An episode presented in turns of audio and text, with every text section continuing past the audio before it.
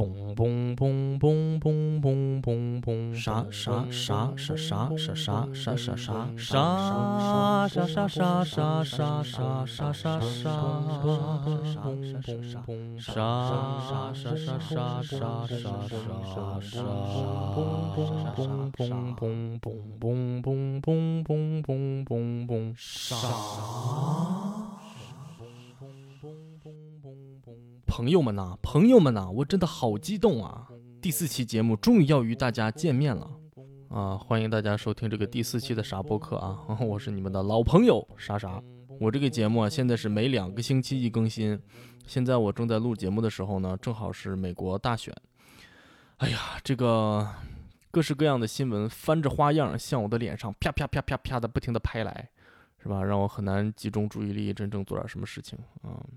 那有人就说了，哎，那你要不要聊一聊这个跟大选相关的话题啊？就是不要，虽然这是个热点，但是我也不想用这个东西来，哎，把我的节目搞得非常的无趣。而且身在美国比较无奈啊，不能像在国内的各位一样，就是隔岸观火，可以看看哈哈乐，是吧？这个事儿对于我们来说，在实际生活上还是有着重大的影响。但同时呢，因为我们只是旅居美国，作为一个移民，也没有办法投票。所以有一种使不上劲儿的无力感，嗯，这种感觉可能大家也都很熟悉吧。而且如果要说到选举呢，就难免要讨论政治，是吧？就要发表一些政治观点。哎，我个人认为这个政治观点呢，真是没有什么太大的意思，这也是个问题。这三期节目做下来，我发现我的节目是越做越正经啊，想起来真是非常的痛苦。其实我做这个播客的初衷啊，是想要做一些实验性的啊无厘头的东西，并且想尽量避免发表任何自己的观点。结果做着做着就发现自己做成了一个内容型的播客呢。就比如说第三期为什么要谈传统口技呢？其实完全就是有一天我躺床上，感觉脑袋灵光一闪，想到了一个段子，就是我如果作为一个主持人去采访一个口技大师，当然这两个人都是我来演啊。然后这个口技大师他操着一口奇怪的方言侃侃而谈，然后到最后却是学啥啥不像。哎，我觉得这个可能还是一个挺有意思的一个梗。然后完全就是因为这个原因去查了很多关于口技的采访以及背景知识什么的，啊，结果发现查到的资料啊，做一期节目绰绰有余，甚至根本不需要加这个段子了。而且节目做到后来情不自禁，竟然还开始发表自己的观点了，叭叭在那说了半天，一通发表。哎，真是事与愿违呀。把这个节目做成这个样子以后，你再想加一段这个搞笑无厘头的东西进去，就反而觉得特别的格格不入，于是就干脆放弃了。但是你们如果很感兴趣的话呢，就请以各种方式给我留言吧。如果大家的反响足够强烈呢，我还是可以考虑把这段给大家录一下的啊，毕竟我稿子都已经写好了，可以做一个三点五期，就当是花絮吧。这时候你可能会觉得有点怪怪的，就是把一个无厘头搞笑型的播客做成了内容型的播客，为什么你会这么沮丧呢？啊，难道说内容型的播客有什么问题吗？内容型的播客没有任何问题，我有问题。对，为什么这么说呢？就是我对自己的这个期待啊，有点不切实际。因为我觉得内容型的播客啊，它主要是考验人这个收集资料的能力，以及把这些资料总结出来，理顺他们之间的这个逻辑关系。然后再以一种轻松愉快的形式给大家展现出来，这样的一种综合能力，嗯，这个方面我觉得我前几期节目还是努力的做到了一些的。但是呢，你要想做一个四十分钟都是无厘头搞笑型的，而且并且真的非常好笑的播客呢，那就必须要非常有天赋才可以。但是天妇罗这个东西吃多了，难免会觉得有点腻啊。一个无趣的谐音梗送给大家，希望你们喜欢。对，就是做了这三期节目以后，我不得不接受一个什么样的现实呢？就是我这个人呐，有能力没天赋，或者是我的天赋还有待开发，是吧？哎，让我在今后的日子里面慢慢的开发吧。嗯，这个上期节目呀，我给大家爆了一个劲爆的隐私啊！如果你还不知道这是个什么隐私，那你就赶紧去听吧。上期节目可好听死了。啊，这个，但其实这种隐私啊，它是无关痛痒的。为什么呢？就是说，它跟你这个人的本身啊是没有什么联系的。如果让我把隐私分分类啊，我觉得这个重要的隐私就是可以反向追踪到你这个人，也就是说可以人肉到你本人的这种隐私，我觉得算是重要隐私。其中就包括姓名啊、地址啊、出生年月、身份证号这种，甚至银行卡密码这种，我就觉得是非常重要的隐私。其他的隐私，我觉得可以叫做普世隐私，就是那种所谓的谁还没点隐私呢那种隐私。这种隐私啊，你自己想想可能觉得挺吓人的，但如果被一个你完全不认识的人听到呢，可能他也觉得没有什么关系，甚至可能觉得这也算隐私，是吧？这就好比那个亘古不变的问题，就是澡堂子起火，大家都光屁股跑出来了，你是捂脸还是捂屁股呢？当然得捂脸啊，当然得捂脸，因为有两个原因，一个是脸跟脸长得不一样，屁股跟屁股长得都差不多，是吧？谁还没长个屁股呢？另外一个原因就是屁股太大捂不过来，是吧？脸可以捂。这个时候，爱抬杠的朋友们呢，就不免要问了：如果我的屁股上用巴掌大的字儿纹着我的名字和我的银行卡号怎么办呢？怎么办？你说呀，你倒说呀，你倒说怎么办呢？那我就要对这位碎嘴子的朋友说：你能不去澡堂洗澡吗？就你这个张扬的造型，我敢保证你根本出不了更衣室，就得人财两失。说到这，想起来个有意思的事儿，就是好像是韩国吧，有一个明星小年轻小鲜肉，就是这人也挺有意思啊。你说他咋想的？他说自从他成名之后呢，就老要用到银行卡号，然后呢自己又记不住，所以就干脆纹在手腕上，这样每次需要填银行卡号的时候呢，就可以直接拿来看，直接写，是吧？钱包都懒得拿，手机都懒得翻，你说你有多懒？哎，这不提。结果在一个视频里，他这个手腕上的纹身就被他的粉丝给看见了。这串数字跟银行卡的这个格式如此相似，以至于他的大量粉丝给他的银行卡里汇了很多钱。结果他有一天早上醒来，发现，哎，怎么回事啊？我昨晚干什么了我啊，思密达？然后还上节目跟大家解释说，哎呀，这不是我的本心，不是让你们给我捐款来着，啊，这怎么怎么着？那你倒还人钱呢？你倒把人钱还了呀？我怎么没听说你还呢？这个故事是我在微博上面道听途说来的，事实描述可能不甚准确，还请大家海涵。哎呀，现在在公开场合要说点什么话呀，真得小心上再加着小心。我们现在这个舆论环境的压力还是很大的，所以要未雨绸缪啊，未雨绸缪。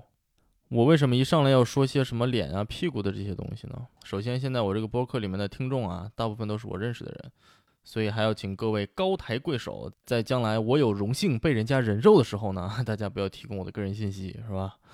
其次呢，我的这期节目就不得不牵扯到一些我刚刚提到的重要的这种个人隐私，也就是我的职业，嗯，就是人家还是有正经工作的呢。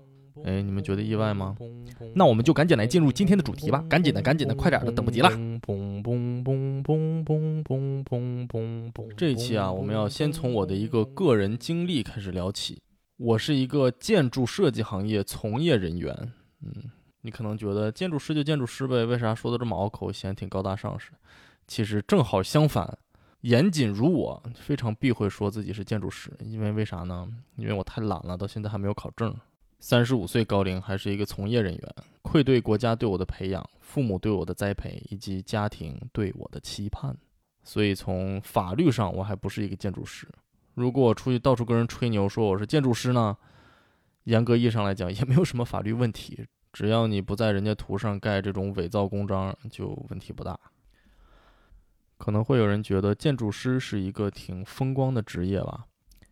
毕竟长久以来，在这个各种影视作品中啊，建筑师都是那种往那儿一坐，大笔一挥，咔咔楼就盖起来了，是吧？特别的挥斥方遒。但是现在就让我这个三十五岁高龄的建筑从业人员，给大家在线除魅。首先，确实是有这么一批建筑大师，是吧？就像你在电影里看的一样啊，一个几百亿的大项目，拿到手里画几根线，往底下一扔，底下人双膝跪倒，脑门贴地，双手举过头顶，瑟瑟发抖的接过来，是吧？然后把这几根破线毕恭毕敬的推演成一个完整的设计方案。这种人其实已经不能叫做建筑师了，因为他从事的工作已经跟建筑设计关系不大。有一种说法叫做明星建筑师。也就是说，他们的身份标签其实更重要的是明星，以他们的这种声望和名气来拉项目，而比较底层的这些方案设计和推进，他们其实基本不怎么参与的，而且他们也没有时间参与。我以前去面试的一个明星建筑师事务所就是这种情况。这老爷子已经八十多岁了，还整天满世界乱飞，一个星期可能来公司来个一两天就算多的了。然后他在的这一两天，所有人都毕恭毕敬的，跟耗子见了猫似的，他不走，没人敢走，是吧？然后他就挨个每个组看看，哎，你这儿这么改，你那那么弄弄啊？然后大家就对对对对对对对对对对对，跟机关枪成精似的。所以我更倾向于管这种大师叫做建筑设计表演艺术家，这种大师都是凤毛麟角，属于那种全国就只有一个郭德纲这种级别的。所以大家不光要看到贼吃肉，还得看到贼挨打。挨打的就是我们这个级别的从业人员，嗯，要么你默默无闻的一辈子画施工图，跟各种繁琐的细节打样打交道，是吧？要不然你就是跟工地上做协调啊，整天整的焦头烂额。或者呢，你也可以做一个小小的设计人员啊，在设计总监的带领下，天天熬夜加班，是吧？在这个地方，你不要以为听到设计总监就觉得他的日子有多好过。这些设计总监每天脑袋上也跟顶个雷似的。我之前的公司在这个疫情的经济危机期间，第一个开除的就是设计总监，因为设计这个东西吧，特别的主观。你自己说你自己挺厉害，那我还觉得你不咋地呢。请问你如何反驳？如果你开了自己的建筑公司呢？那么恭喜你。无穷无尽的烦恼即将接踵而来，具体怎么回事我就不说了啊，反正一大堆的破事儿。以前跟一个知名建筑事务所的这个建筑师聊天，人家就说说，哎呀，这个自从有了自己的事务所呀，这个百分之三十的时间在做设计，百分之七十的时间都在各种破事儿，什么拉项目、各种局，然后人事、财会，反正就是工作强度非常大。同时呢，工作压力还大，因为你要是把楼不小心盖塌了呢，嘿嘿，你猜怎么着？你还得负点责任，所以一般都要要求建筑师对法律法规有着非常透彻的理解。同时呢，你各种各样的事情都最好知道一点，什么人文社科、城市规划、政治动向、经济走势，不一而足。听到这，你可能会很好奇，哎呀，听起来是一个非常繁琐的工作呢。那么我猜他的工资一定很高吧？并没有。高龄从业人员又要在这里对你现身说法了。我没有在国内工作过，所以国内的情况不太清楚。但是在美国，以我这种十年的从业经验的人员，嗯，就是这个业从的还算可以的情况下呢，我的工资还远远赶不上一个本科刚毕业的 IT 小精英。而我硕士毕业那会儿呢，正好赶上零八零九年经济危机，我的工资还远远赶不上楼下卖炊饼的，也不是炊饼啊，就是汉堡王 Burger King，人家员工的最低工资都比我们工资高。在这，我再给大家分享一则有趣的新闻，这是一个我当年一七年看到的一个伤感的新闻，我当时还在朋友圈里分享了，我给大家翻译一下：五旬老人保罗·新南，啊，这个要解释一下啊，Paul Newman。这个这个外国人的这个姓有时候也挺奇怪的，新南，就感觉他的祖上好像刚从局子里放出来，十八年后我又是一条好汉，就这种感觉，一条新好汉。没想到他祖宗放出来以后，好不容易传到他这一代又进去了，出来以后叫什么名字？叫新新南嘛，Paul New Newman。啊，我们继续啊！五旬老人保罗·新南使用伪造公章，假借建筑师身份，在过去七年中，在纽约上周承建建筑项目上百起，并在一千多张图纸上猖狂盖章。截止至被逮捕日，共获取非法所得二十余万美元。如罪行属实，将以诈骗罪按情节轻重依法处以五年以上十五年以下有期徒刑。此案还在进一步审理当中。不知道大家这个数学好不好啊？所以他在这儿伪造公章，假装自己是建筑师，干了七年，一百多个项目，一千多张图纸，赚了二十万美元。所以你要是个建筑师，不惜铤而走险，兢兢业业的走上这个犯罪道路，那你就不如在街边卖红薯，当一个无证商贩挣的还多一点儿。哎呀，对不起啦，听众朋友们，我在这儿有点失态了啊，有点激动了，一不小心把这个建筑师吐槽了这么半天。其实这个行业也没有我说的这么糟了，哎，主要是这几年我自己干的这个不是特别顺心吧，积攒了一些这个负面的能量。然后负面能量这种东西吧，就像这个轮胎里的这个气儿啊，稍微有点机会就要漏出来一点，呲呲的响，不甚动听。但我们今天的这个故事啊，跟建筑师这个身份其实关系不大。它主要还是我一七一八年的时候的一些跟工作相关的个人经历。我一七年的时候呢，当时还是在纽约工作，然后我们公司有几个小项目是在纽约皇后区的几个小住宅的翻修。呃，我之前也不知道具体是怎么回事儿，然后就跑去跟老板就去现场勘察地形，然后就看了三个小房子。这里可能要说一下，因为美国的这个住宅情况跟我们国家还是有很大的区别。就是它的这种基本的住宅单元啊，一般都是一个独门独户的小房子，叫做一家一户房，就是 single family house。在比较地广人稀的州呢，你就是一大块地上面出个小房子，然后你有一条小路连着那个大马路或者小马路，但是在纽约呢，或者其他的这种相对比较大的城市呢，就情况就又不太一样。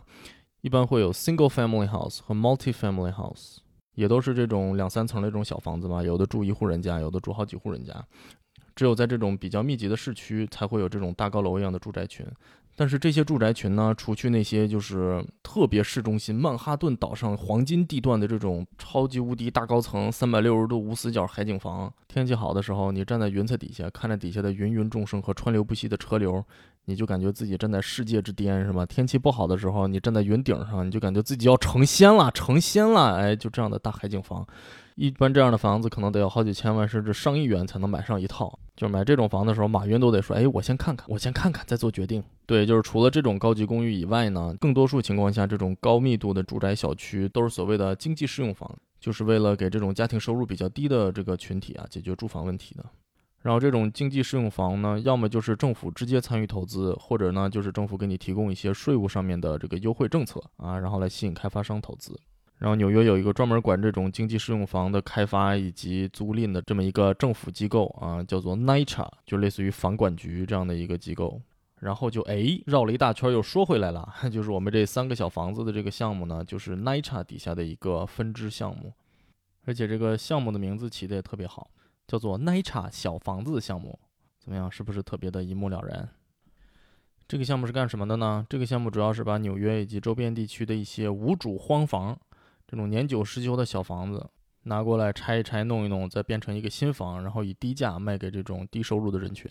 这种小房子的来源呢，大部分都是因为贷款人无力偿还贷款，结果这个房子就被银行回收，回收以后在法院拍卖，但是在法院拍卖很难成功，因为买房的人必须要交现金全款，不能贷款。而且风险比较大，因为你之前对房子没有什么了解，一旦买到手以后，这个房子跟银行就没有任何关系了，银行也对这个房子不负任何的责任。所以如果拍卖不出去怎么办呢？银行就只能再把这个房子包装一下，放回到普通的这个房产市场中去进行流通。就是如果你这个房子的状态非常差啊，银行既没有办法拍卖，又没有办法在市场上流通，因为没有人买嘛，怎么办呢？那到最后就很有可能由银行以极低的这个价格卖给一些开发商或者政府以及这些公共机构，由他们把这个房子进行维修啊，或者是拆了重建，然后再放回到市场上啊，赚取一些差价。我们当时那个项目的这三个小房子就属于这种情况。那么这三个小房子是什么时候被遗弃的呢？就是二零零八年。如果你投资股票的话呢，你听到这几个数字可能会一激灵，立马就要清醒起来。因为二零零八年的这场金融灾难呢，可以说是波及全球，无人幸免。在美国，由于次贷危机而产生的这个金融灾难啊，我在这里推荐大家去看一个电影，叫做《大空头》（The Big Short）。这个电影是根据迈克尔·刘易斯的同名非虚构作品改编。迈克尔·刘易斯也是这个金融类非虚构写作大神。当然，毕竟看书是比较枯燥的啦，尤其是一本金融书籍，很难看得进去。但是这个电影呢，把这本书改编得非常的好，用各种轻松愉快的方式解释了很多非常难懂的经济学上的这些概念，也非常生动地给大家讲解了这个次贷危机到底是怎么一步一步发生的。这个电影还因此获得了当年奥斯卡的最佳改编剧本奖。看完了真的是笑中带泪啊！尤其是会让你对现在的这个金融系统啊完全丧失信心，恨不得把所有的钱都换成金条，跟老祖宗一样放在水缸里埋在地底下。我甚至连水缸都买好了，只不过后来拿去腌酸菜了，然后就觉得还是酸菜好吃，金条算个屁。说回到零八年的这场经济危机啊，这场经济危机只在美国本土就造成了八百万人失业，六百万人无家可归。许多还不起房贷的人只好连夜离开他们的住所，去其他地方来谋求生活。而由于同时出现了大量这样的空房，而银行本身也是自身难保，也没有时间和精力去处理，所以直到过了很多年之后，银行才开始慢慢的将这些房屋出售。而到了这个时候，这些空房由于长期没有人居住和维护，早就已经破败不堪。嗯，到最后就只好出售给这种政府或者公共机构。我们当时这个翻修的项目的这三个小房子，也就是在这些房子之中，这个就引起了我很大的兴趣啊！为什么呢？因为我一直对这种废墟啊，就是哎情有独钟，尤其是这种曾经有大量的人居住，但是由于战争或自然灾害等原因。它的居住者几乎在同一时间突然消失，就比如说意大利被火山灰埋起来的庞贝城，以及土耳其著名的可以容纳两万多人的地下古城，或者是秘鲁的马丘比丘，当然还有臭名昭著的切尔诺贝利。感觉以后有机会每个都可以做成一期单独的节目。这些虽然当时的居住者也是突然消失，所以留下了许多他们曾经居住过的痕迹。然而，除了切尔诺贝利以外呢，剩下的这些大多都是古城。这些痕迹随着时间的推移，也都慢慢的消散了。而这三个小房子在被遗弃的时候，只是十年前，所以在他们的身上还能看到许多当时的居住者在这里留下的痕迹。而且，虽然这三个小房子只是三户家庭。但是由于当时二零零八年的时候是一个巨大的失业浪潮，从整体的角度来看，如果把所有的这些被遗弃的房子放在一起，也可以组成一个不小的城市了。于是我们在看这三个小房子的时候呢，如果你抱着这样宏观的角度和心理，就也可以大致做到管中窥豹，可见一斑。如果你不是学建筑专业的话呢，你可能会觉得有些好奇。十年时间对于一个人来说可能是很长的一段时间，但是对于一个房子来讲，它到底是长是短呢？一个房子在没有人居住和维护的情况下放十年，会发生什么事情呢？我以前看过一本书，叫做《没有我们的世界》，啊，作者是埃伦·韦斯曼。这本书就专门探讨，如果有一天我们人类从地球上突然消失，那我们身后留下的这个世界会慢慢的变成什么样子？但其实这本书的立意是非常深刻的，它只是用这种形式来探索，作为人类，我们到底对我们所居住的这个星球造成了怎样的影响？那么这本书里面也不止一次的提醒我们，就是在城市中啊，千万不要忽略人的作用。我就举一个这个书里面提到的例子，就说这个庞大的纽约地铁系统。它之所以可以维持运转，其实是有大量的水泵啊，在一天二十四小时不停歇的将渗入地铁系统里面的地下水排掉。那么这些水泵当然也有一天二十四小时不停歇的人工在对它们进行维护和修理。如果我们人突然从地球上消失，没有这些人去修理和维护这些水泵，那么很快在短短几个月的时间以内，整个纽约的地铁系统可能都会被地下水所淹没。纽约地铁每天有五百五十万的乘客流量，但是这些人里又有几个能够知道地铁水泵维修工这个职业的存在呢？那么说到建筑上来也一样，我们所居住的建筑每隔几年也是需要各种各样的维护和修理的。而建筑结构的最大敌人，并不是地震、海啸、飞机、大炮、原子弹，而是水。这个水还不光是雨水，还要包括饱含在空气中的水蒸气。就拿一座钢筋混凝土的大楼来举例，如果很长时间都不对这个大楼的外立面进行维护，那么水蒸气就会慢慢的渗入这个大楼的结构，然后由混凝土的孔洞和缝隙之间逐渐侵蚀埋藏在里面的钢筋。时间长了，这些钢筋就无法承受它们本应承受的拉力，整个大楼就会最终倒塌。钢筋混凝土的结构都尚且如此，那何况这几个木头结构的小房房呢？没错，美国大部分的中小型住宅都是木结构的。但是你不要小看这个木结构的房子啊，如果维护的好的话呢，它的寿命其实是非常长的。如果你想在美国一个比较有历史的城市买房的话呢，你会发现在这个市场上的房子啊，其实很多都是建于一两百年前，然后经过几代人的兢兢业业的维护或者是改建。直到现在都能够呈现一个非常好的面貌。比如说，我就见过大概一八五零年左右建成的房子，你从外表上根本看不出来。一八五零年什么概念？第一次鸦片战争就是从一八四零年打到一八四二年啊，短短的八年之后，哎，这个小房子就建成了。建成之后啊，这个住户又在里面住了五十年，他的孙子还有机会参加八国联军，就是这么个感觉。哎，但是这三个小房子啊，可就没有这么幸运啦。由于万恶的资本主义金融市场抛弃了它的主人，它的主人也抛弃了他们，所以我在去实地勘察这三个小房子之前呢，对他们的状况其实是不抱任何希望的。然而没有想到的是，即使你对这个世界所抱的期望再低，这个世界也总能想尽办法从各种角度对你造成沉重的打击。就像你为了省钱住在二十层楼还没有电梯，每天上下楼的楼梯间里还站满了正在下蛋的母鸡。哎，你看看咱这个文学造诣也就这个水平了。为了要押个韵，我都放弃了逻辑。那么在这里呢，我就简单的给大家讲一讲我们去考察这三个小房子的一些见闻。首先啊，一进这个街区，远远的你就很容易看得出来，这些房子跟别的房子是不太一样的。第一感觉就是它整个颜色都比别的房子要深，这就是由于缺乏维护啊，它外面的这些漆都已经剥落了。而且因为长时间的没有人居住啊，这个房子也或多或少的要受到一些人为的破坏，呃，比如说被邻居家小孩拿石头砸玻璃啊这种行为，这种行为在美国叫做 vandalism，就就蓄意破坏。所以这三个小房子基本上所有的玻璃都已经损坏了啊，然后都是从内部拿这个木板把它们重新钉起来，以此来防止其他人的随意进出，同时也是为了能把雨水挡在外面。所以啊，当你打开门踏入这个房间的第一感官就是特别黑，因为没有任何的自然光，而且这个房子也是完全不通电的。但是好在我们也是有备而来啊，我们随身带了一些手电筒啊、头灯啊这种东西，这个也为整个勘察营造了一些神秘的气氛。嗯。说是神秘的气氛，其实更不如说是一些恐怖的气氛。踏入房子的第二大感官啊，就是一股扑面而来的霉味儿。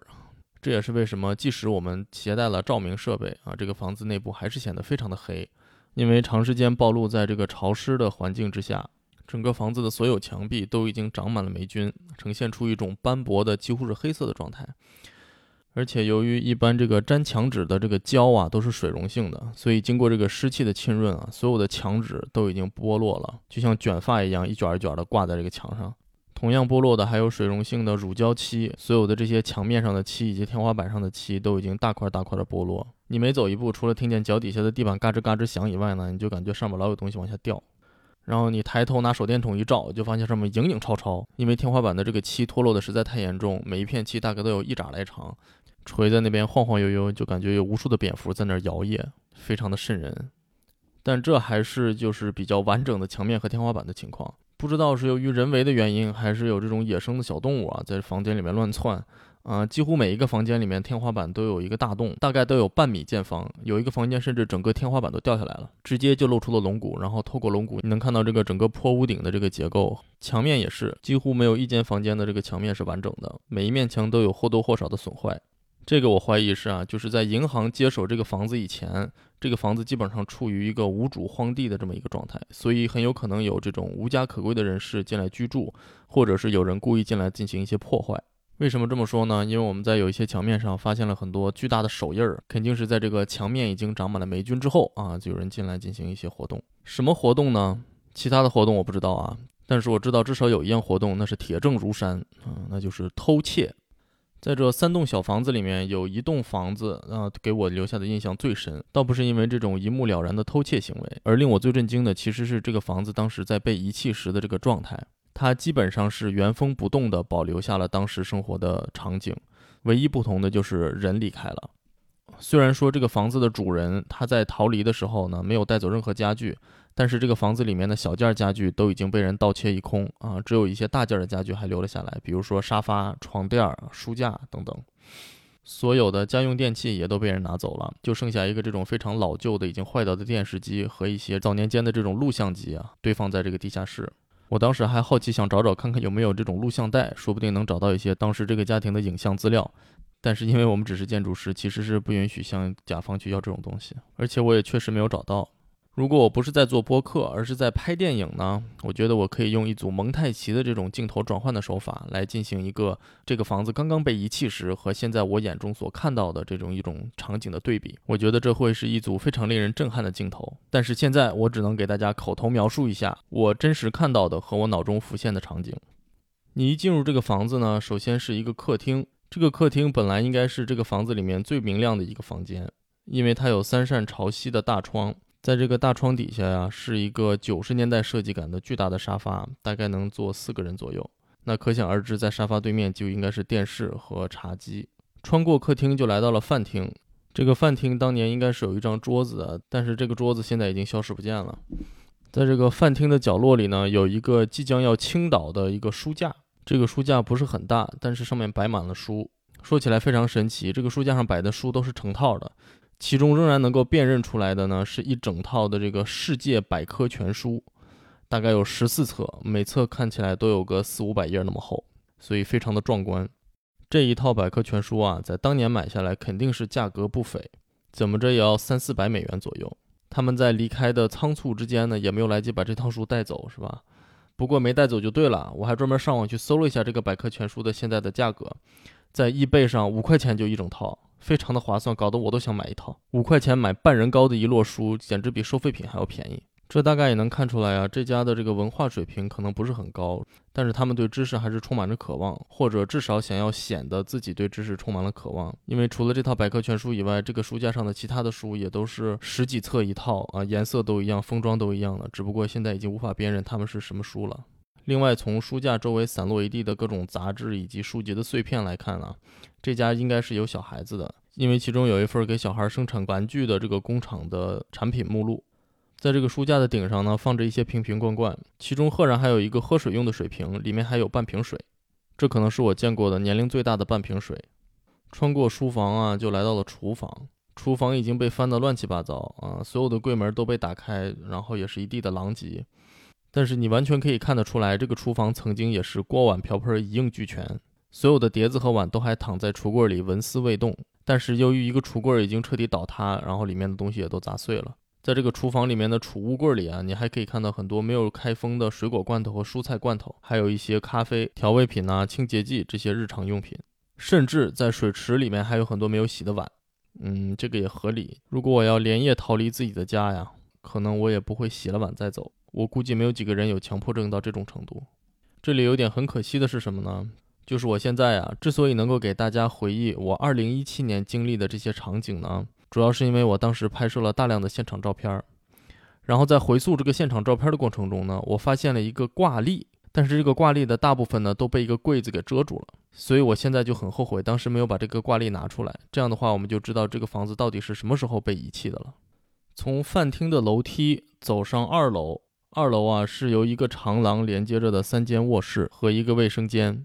三间卧室都很小，其中最大的一间拿来当做主卧。主卧里面的这个双人床啊，已经被人翻起来了，床垫也是翻在角落，长满了霉菌。但是在这个主卧的壁橱里呢，整整齐齐地挂满了衣服，这些衣服以冬装为主，还有几件正装，啊，有男有女。所以可见他们当时离开的时候是非常仓促的，都没有时间整理好衣物。另外一间卧室应该是小孩子居住的卧室。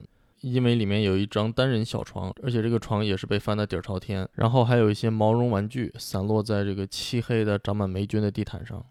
第三间卧室是一个客卧，呃，里面有一个可折叠的沙发床，这个书桌上面还摆放着一些制作手工的工具，不知道是不是他们在离开家之前啊，这个父亲可能还跟这个小孩一起做过一些手工。整个这个二层楼的地面啊，都被这个各式各样的衣物给占满了。不知道是因为当时他们走的时候太仓促扔了一地呢，还是后来被这些入侵者又翻了出来。这些衣物跟被单儿以及其他各种各样的纺织物混在一起，已经完全无法分辨当时的颜色，而上面又长满了霉菌。更令人崩溃的是，这些衣物以及床垫上到处都分散着，不知道是人还是小动物的粪便。但这些粪便肯定是很久很久以前留下的，因为在现场完全没有任何味道。最后，我们来到了地下室，而我也找到了这些粪便的主人。在这个杂乱无章、根本没有办法下脚的地下室里啊，我觉得有一个东西长得不太对劲。经过仔细的观察，我辨认出了一只猫的尸体。这个猫显然已经死了很多年了，而且非常凄惨。它只有头部还依稀可以辨认，而身上早已经被老鼠吃的只剩下一副骨架。唉，这就非常的令人崩溃呀！我更愿意相信这只猫是后来误打误撞进去以后被困住的。但是聪明如猫是吧？它只要能进去，它就能想办法出来。所以还是有很大的可能，这只猫就是被这家人遗弃在这个房子里面的。你很难想象一家人能够把自己养的一只宠物猫啊，狠心的放在一个房子里面，让它活活的饿死。这就让我想到了另外一种可能性，就是这家人在离开这个房子的时候，可能以为自己只是短暂的离开，以后还有机会回来。这也从一个侧面解释了为什么家里面的其他物件也都原封不动地留在那里。但是这样就更要引人深思了：到底是什么样的灾难降临到了这家人的头上呢？只可惜时间已经过得太久，我们已经无法知道了。我还专门查找了纽约的公共信息系统，想要找到这家房子之前拥有者的一些信息。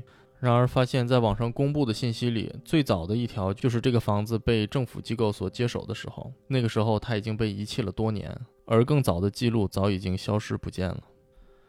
虽然我们可能永远也无法知道事情的真相，但是我还是愿意相信这家人现在还在这个世界的某处啊，过着平静而幸福的生活。而我们也要知道，这并不是一个家庭的故事，在2008年一年。就有六百万的家庭流离失所。这只是六百万个相似的故事中的一个，只是我的脑中常常在想，不知道他们是否还记得他们曾经住过的房子，也不知道他们当时在离开这个房子的时候是否有回头看他一眼，并知道以后他们再也没有机会回来了。故事讲到这里就告一个段落吧。令人欣慰的是呢，这三个小房子在二零一七到一八年之间呢，都被彻底的翻修啊。到二零一九年和二零二零年，他们都分别拥有了新的主人。在这个政府的公共信息平台上，你可以看到他们的名字。从他们的名字来判断呢，他们应该都是移民家庭。让我们希望这些小房子都找到了他们最好的归宿，然后这个世界上的悲剧也不会再重演吧。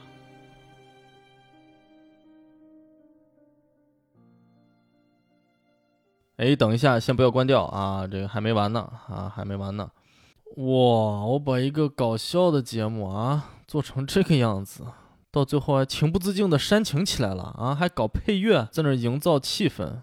你以为你搁那配乐诗朗诵呢？啊，这是个什么节目？说好的搞笑呢？梗呢？你当你自个儿参加欢乐喜剧人了吧？啊，简直是太过分了，真是太过分了。看来这个人啊，还是得在批评与自我批评的交互之中才能进步。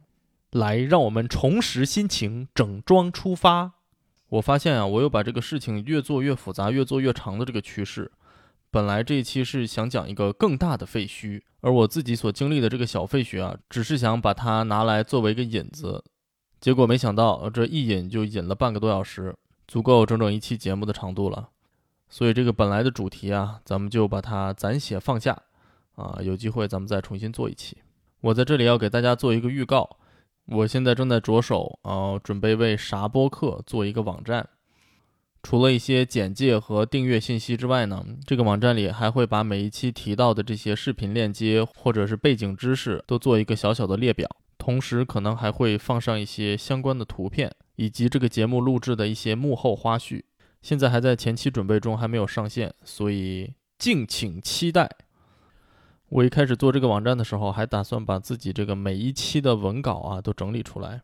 一方面呢，是为了在大家不方便收听的时候呢，可以看一看解闷儿；另一方面，我可以留作自己的资料，这样就不至于回去想找点什么的时候还要重新听一遍。为了整理这个文稿啊，我还去网上找了一些可以在线听写的这种软件儿，结果发现，我这每期不到四十分钟的节目，每期节目的字数大概是在一万字到一万一千字左右。这个数字对我来说也不能算小，因为我号称热爱写作，但是这个一辈子好像也没有写过几篇一万字以上的文章。不得不说，还是小小的有一些成就感。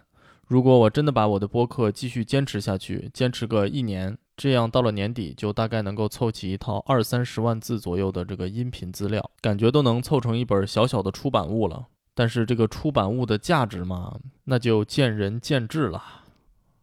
好的，这期节目就做到这里，感谢大家的收听。